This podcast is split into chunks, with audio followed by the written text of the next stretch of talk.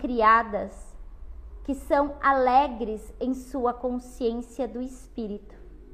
Não menospreze o significado daquilo que você não compreende. Cuide dos sinais dados a você. Você deve aguardar o despertar de uma nova consciência espiritual.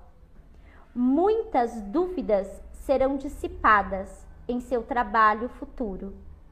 Necessário e inevitável eu considero a ascensão e queda do espírito. A voz da sabedoria abrirá os portões para o desconhecido. Alguém quer dar um pitaco? Rosana? Não? Isso não pode ser um monólogo. Eu acho que você às vezes quebra para se fortalecer. Cai, quebra e constrói mais forte. Eu gosto muito, já que a gente está falando da energia de búdica, né? Eu gosto muito da roda do Sansara, porque nos mundos que constituem os mundos que a gente vive, ele não é fixo. Ele ele vai se desconstruindo e construindo, desconstruindo e construindo. Então ele fala assim: é, almas foram criadas que são alegres em sua consciência do espírito. Não menospreze o significado daquilo que você não compreende. Cuidado com os sinais. Uh, aqui embaixo. É, não, é, não dissipa uh, o seu trabalho, não, não perca energia com coisas que não vão ter futuro, com coisas que não dão. Menospreze, uma hora a alma está em cima, né? E outra hora a alma, ela tem um processo de ascensão e para poder fazer ascensão ele fala da queda. Todos nós às vezes precisamos de uma queda para poder se levantar. E o ciclo da roda do Sansara, ele mostra exatamente isso. Porque não efetivamente, eu posso estar vivendo no mundo dos animais, que é o mundo daqueles indivíduos que precisam ser dito que precisa fazer, são aquelas almas que você tem que dizer, olha, você tem que fazer isso, mas não necessariamente eu vou viver a minha vida inteira nesse, nesse universo. Isso é cíclico. Uma hora eu tô aqui, outra hora eu tô aqui, uma hora eu tô aqui. Então, quando ele fala dessa queda, é nesse lugar. Uma hora eu vou estar tá vivendo um estado de, de experiência de epifanias, e mais outra hora eu não vou estar. E eu preciso dessa queda para poder ressignificar, para poder transformar esse próprio estado do qual eu me encontro. Deu para entender? Uh, a voz da sabedoria abrirá os portões para o desconhecido. Eu, é tão antigo esse livro, mas ele é tão atual, né? Porque quando ele fala assim, a voz da sabedoria abrirá os portões para o desconhecido, é que não adianta só eu compreender um entendimento, uma, um ensinamento, mas eu não aplico ele na minha ação. Né? E quando ele fala de sabedoria, ele não está falando da sabedoria só do intelecto, ele fala de uma sabedoria infinita. Porque grandes mestres da humanidade não eram PhD em nada, né? Então, uma parte importante da história de Buda, não posso contá-la toda, porque senão nós ficaríamos aqui muito tempo, mas assim, quando ele fica muito tempo comendo apenas quatro sementes, e ele fica por anos se alimentando de quatro sementes. Ele vira uma caveira, é uma pele num osso. E aí ele está no momento de quase morte. Ele diz assim: eu acho que é isso. Será que ele faz uma pergunta para essa consciência? Será que eu fiz tudo isso para morrer, né? Que o estado, o meu estado de iluminação che vai chegar só com a morte? E aí ele ele não lembro o nome, Sunya, chega na floresta, encontra Buda com um mingau danado de bom. Nem sei se era mingau, mas era alguma coisa parecida com isso. E aí quando ele olha aquilo, ele fala: Isso é um chamado, né? Isso é um chamado para uma consciência, que é: Eu preciso sair desse lugar. Quando ele toma o alimento e come daquele alimento, os discípulos que estavam ali, os cinco discípulos, deixa ele. Porque acha que ele está sendo que, eles não, que ele não está sendo fiel com a disciplina. Só que nesse momento, nessa passagem dele, ele se mostra a sabedoria dessa consciência búdica se revela a ele. Que aquilo que ele estava fazendo não era o caminho da iluminação. E quando ele compreende o ato e o gesto dessa mulher, que para ele era como uma deusa, ele entende que o que ele veio fazer é muito mais profundo do que aquelas técnicas de austeridade profunda, né? E aí, naquele momento, a vida dele começa a se transformar, a partir daquele momento. Então, tem muito isso. Essa voz da sabedoria, ela pode chegar para qualquer um. É a sabedoria do coração. E eu acho uma coisa tão profunda que às vezes a consciência cósmica tá gritando para você, você não compreende. Mas aí ela manda alguém. Ele compreendeu. Mas tem gente que não compreende. É aquela historinha que a pessoa tá morrendo afogada e o cara tá lá, não, Jesus vai me salvar. Aí manda o filho. Ele fala, não, não, não. Mas tá subindo água na sua casa. Não, Jesus vai me salvar, eu acredito. Aí vem o, o, o bombeiro. Não, Jesus vai me salvar. Ele morre, vai para o céu e diz para Jesus: Por que, que você não mandou? Por que você não me salvou? Ele diz: Mas eu mandei um monte de gente lá para você. É isso. Então, às vezes, se eu não escuto o coração, eu tenho certeza que essa consciência manda alguém, né? Mas a gente precisa estar atento a receber isso, né? O décimo ensinamento. Olha que lindo, é um mandamento, né? Amar uns aos outros. Cuidado com a desunião. Nós devemos pagar caro por nossa mente frouxa e tagarela Ai, a gente podia parar por aí, porque só isso já dava um rebuliço, né? Olha que profundo. É tão simples, mas é profundo, né? Primeiro que é um mandamento muito cristão, né? Amar uns aos outros.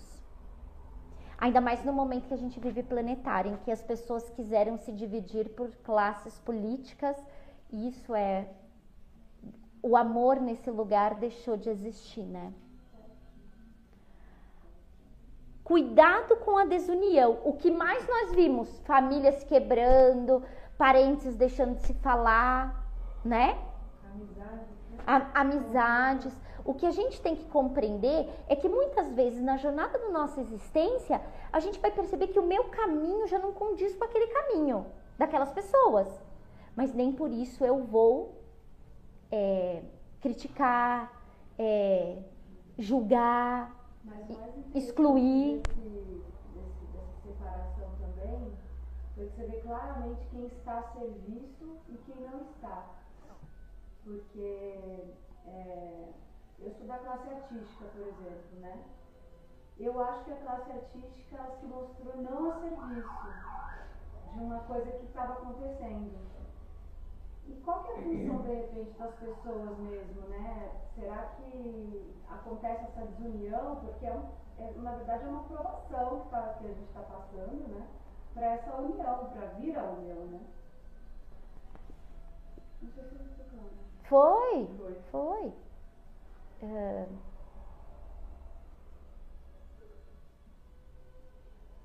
Foi, você ficou com o que ela falou do. A gente precisa quebrar para né? É, porque na verdade justamente era para juntar, né? Era para ser feita a união, não a separação, né? Tem um, uma história, eu estou trazendo muitas histórias de Buda porque a gente está nessa lua, vocês não se importam, né? É, que ele diz assim, ele tem um mestre, um discípulo que é muito fervoroso, assim, é um, é um discípulo muito dedicado a Buda. E ele diz assim, Buda, por que, que você não ensina sobre a verdade? né? É, por que, que você fala sobre o sofrimento, sobre samsara, sobre apego, mas você não fala sobre a verdade? Qual é a verdade? As pessoas têm que escutar qual é a verdade. Aí ele diz assim: então Então vá no vilarejo, pergunta para todas as pessoas que cruzarem o seu caminho o que elas necessitam. E depois você vem aqui e conversa comigo.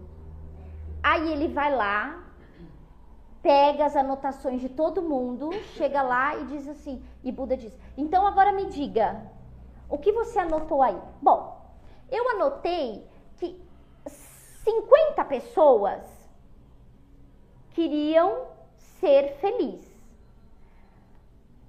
40 é, queriam dinheiro.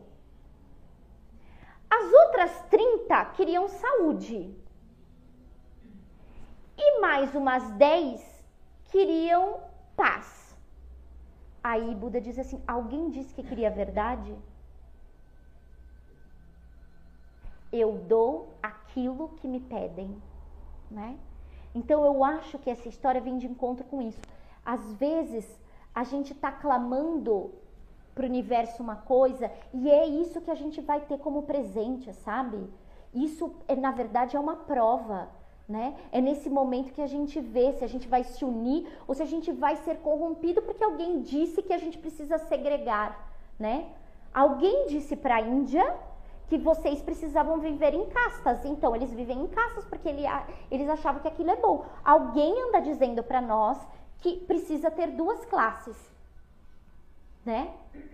Tem uma, uma, um momento da Índia que vira mão branca e mão mão branca e mão escura. O que eles estavam querendo dizer isso que a técnica da Kshina Charatântrica era uma técnica branca, que era uma técnica de comunhão, de beatitude, de bem-aventurança, de, de honrar o sagrado, honrar a mulher. E quando entra a mão escura, o lado escuro disso, o oposto escuro disso, há uma separação, né? Aquilo que se diz luminoso de honrar o feminino, enfim, já não passa a ser como verdade para algumas pessoas. Isso é só uma lucidez, né? Alguém tem lucidez de não ficar nem na direita e nem na esquerda e optar pela luz, e outras pessoas têm uma ânsia porque tem medo de ficar sozinho na vida, então eu vou optar por algum lado, é o lado que está mais perto de mim, né? eu quero ser mais aceito. Então, se eu tenho um grupo de pessoas que estão vibrando naquele contexto, eu quero ser tão aceita que aí eu me sujeito a viver ali. Tem que fazer uma ressonância. Se eu estou me sujeitando a viver num lugar que não faz parte da, da minha própria consciência evolutiva, né? Acho que era isso, gente. Fe fez sentido? E aí, preciso falar dessa, não vou passar ainda. Não devemos pagar caro por nossa mente frouxa e pela tagarelice. É o que mais a gente faz, não é? Como a nossa mente fica tagarelando, né? E como a gente acaba sendo sucumbido, a gente deixa se levar, né? Se eu, se eu me levo pelos meus pensamentos, que eu tenho domínio de, disso, imagina o que eu não me levo quando a energia ela flui de um outro campo, que é a energia do coletivo. Né? Então tem que tomar cuidado. Porque o flamejante impedes a tua face, a visão de mim te traz dor, suas asas ainda não se abriram. Não endureça seus espíritos, Perceba a grandeza no pequeno. O conhecimento não vem prontamente quando o espírito está perturbado. Nós lhe concedemos os caminhos. Não selecione livros aleatoriamente. Escolha com cuidado. Quando em meio à multidão, guarde cuidadosamente a luz dada a você. Ah, eu vou parar para. Não, vou só ler que a próxima tem uma oração. Mas é profundo isso, né? Então, o conhecimento não vem prontamente quando o espírito está perturbado. Aí você fala assim: ah, mas eu não estou perturbado, eu estou bem. Mas você está cheio de conflito interno. Como que esse conhecimento chega se você ainda anda questionando? Se você ainda anda. Você sabe uma coisa que a gente vê muito é, na Índia, no budismo, no hinduísmo?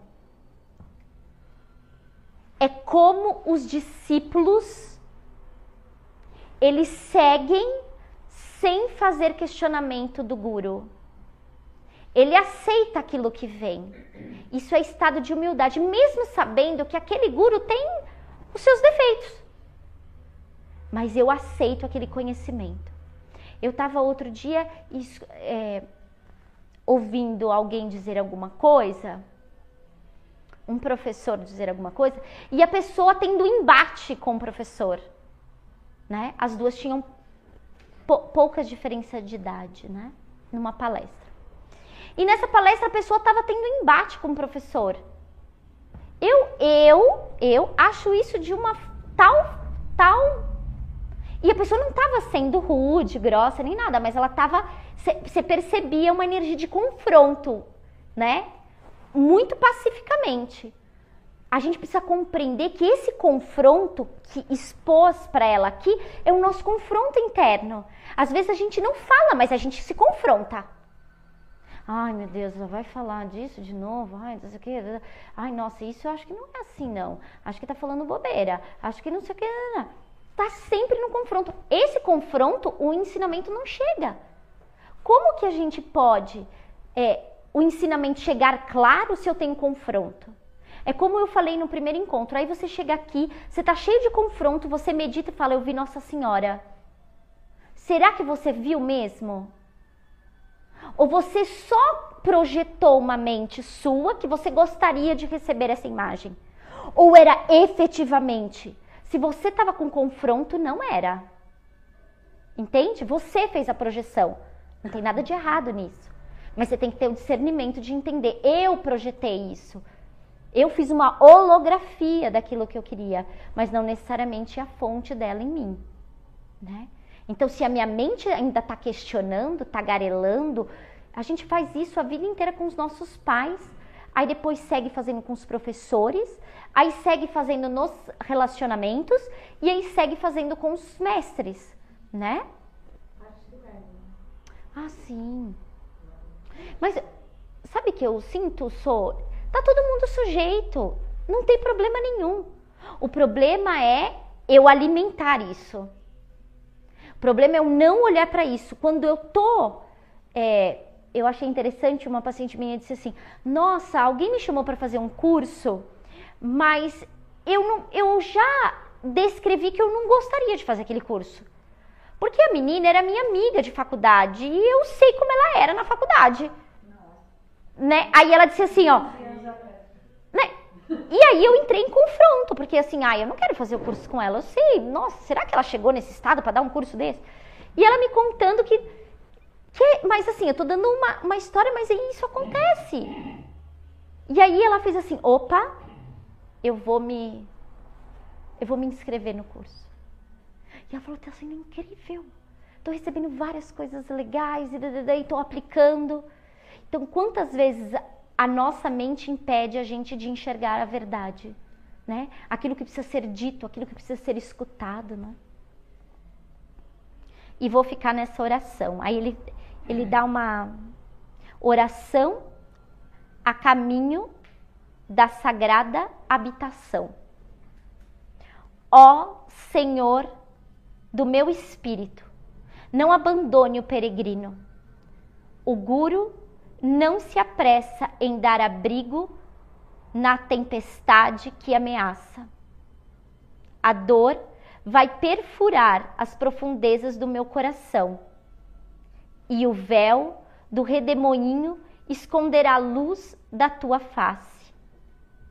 No entanto, com ti não temo minha ignorância. Os fantasmas não revelam seus rostos. Guia-me no caminho, ó bendito. Toque meus olhos para que eu possa ver os portões. Nossa, e agora que eu me toquei que a gente fez uma meditação que abriu os portões.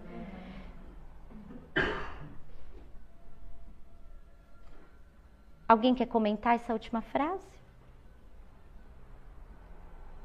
Eu acho que tem a ver com a maneira que você começou nas primeiras, os altos e baixos da vida, né? A hora que você está lá embaixo, se você tem, e você vai ser, sei lá, está sofrendo, não tá, mas aquele, aquele mestre não vai fazer, ô oh, filhinho, não. Ele está te dando força, olha. Você, acredita? Eu estou com você, está tá te dando força para você conseguir subir. Sim. Então é aquela. Né? O mais interessante é que na roda do Sansara, cada mundo tem um Bodhisattva. Isso simboliza que você pode se iluminar em qualquer universo. Né? Mas para você sair dessa consciência do Sansara, sair, hoje eu tô bem, amanhã eu não tô, hoje eu tô feliz, hoje tá alegre, amanhã tá sol, e aí tá chuva. Para você manter esse lugar de iluminação, você precisa compreender essa roda e sair dela. É dar um passo para trás. Observa o fluxo. Nossa, eu não faço parte disso. Tá tudo bem que eu ainda estou vivendo, porque viver no viver encarnado é viver nesse ciclo, né? Mas eu não preciso estar ali o tempo todo, né? Eu posso dar esse passo para trás. E essa oração vem de encontro a esse a esse lugar de abrigo interno, né? Não esconda a luz da tua face. No entanto, com ti não temo minha ignorância. Nós falamos isso na quinta passada. Não deixe de, de distribuir sua semente no solo da vida. Às vezes você acha, ah, essa pessoa não, não vai receber o que eu tenho, o, o, amor ou o carinho que eu tenho para dar. Dê, não importa o que ela faça com essa semente, né? Não esconda a sua luz. Colo se coloque na prática, se coloque de prontidão a serviço de alguma coisa. Porque depois que você está a serviço de si mesmo, você tem, você precisa estar a serviço do outro, né?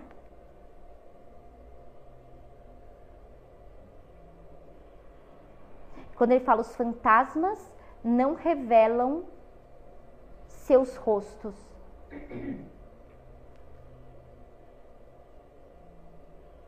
Às vezes a gente anda dormindo com o inimigo e não está sabendo. Porque tem alguém lá fora que a gente tem um entrave um, e a gente traz para dentro da cama. Porque se você não desconstrói, se você não ressignifica, você está dormindo com essa, com essa fonte. Então, quando ele diz assim, os fantasmas não revelam seus rostos, nós estamos cheios de fantasmas internos. Né? Não vou jogar no outro essa responsabilidade. Nós é que atraímos esses fantasmas.